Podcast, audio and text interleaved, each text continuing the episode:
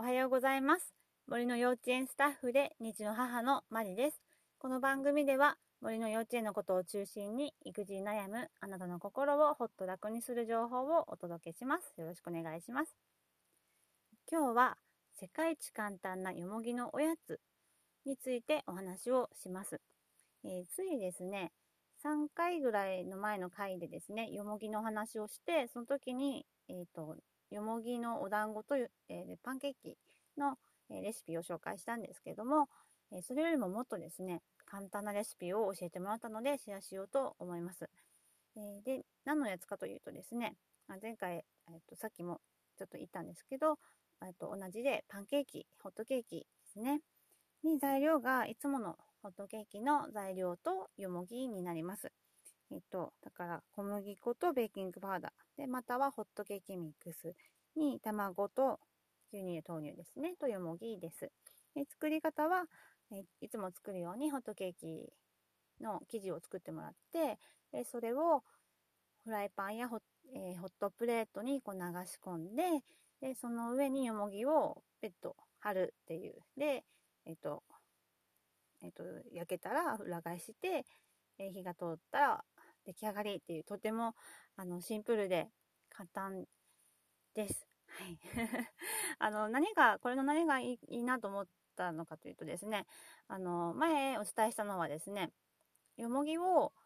あの、下茹でして、で、水気を絞って、で、刻むか、えーホームベーカリーで、え、ホームベーカリーじゃない、すいません、フードプロセッサーだ。フードプロセッサー、プロセッサーで細かくする。で、練り込むっていうのが、あの、工程があったんですけど、それがないのがいいなと思いました。はい。で、あの、味がですね、まあ、その丸っと使うので、刻んでもないからですね、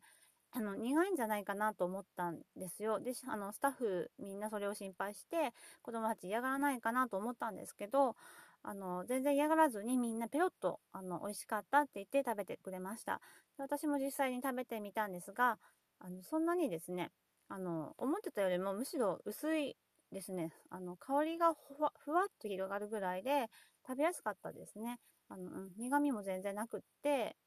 あの、とても美味しかったです。で、このよもぎを乗せるときにですね、あの、私たちは、まあ、森の中なので、あの、あの、車が通ったりもしないので、まあ、あのそのままですね、洗わずにそのまま乗せました。あの、でも気になる方は、あの、水で軽く洗って、あの、水気を拭き取って使われたらいいかなと思います。で、えっ、と、これ、よもぎのおやつなんですけども、よもぎだけじゃなくてですね、菜の花とか、えー藤の花とか、すみれの花とかですね、花びらをちぎって、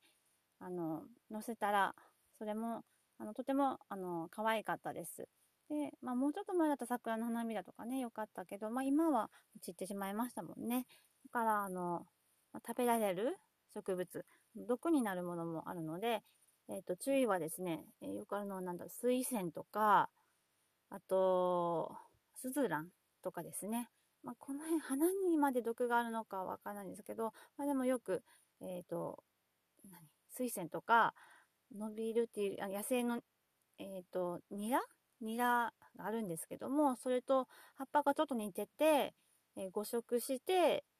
あの食中毒食中毒になったっていう話を聞くのでですね、その、まあ、スズランとニニラじゃない、えっ、と、水仙、水仙、これはあの食べないでくださいね。はい。で、まあ、よくわかりやすいのが菜の花。うんでも今もあるのかな？ちょっと、まあ、今はちょっとき、あの、ないかもしれないけど、あ、タンポポです。タンポポとかも食べれますね。タンポポの花びらとか、スミレとか、あの、藤棚の、藤？藤の花びらとか乗せてみたら、あの、とても綺麗で可愛かったです。で、それでお顔を描いてみたりとかですね。そういう風にするのも、あの、楽しいかなと思います。はい、以上、今日はですね、世界一簡単なよもぎのおやつでした。はい、えっ、と、おさらいをすると、えー材料は、いつものホットケーキの材料とよもぎで、えっ、と、いつも焼くように、えっ、と、作って、生地を作って流し、えっ、と、フライパンと、すいません、紙紙で、えーフライパンとホットプレートに流し込んで、その上によもぎをペッと乗せると。で、あの、もしも、よかったですね。他の花びらも飾ってみて、素敵なパンケーキ作られてみてください。はい、以上です。ありがとうございました。次回もまたよろしくお願いします。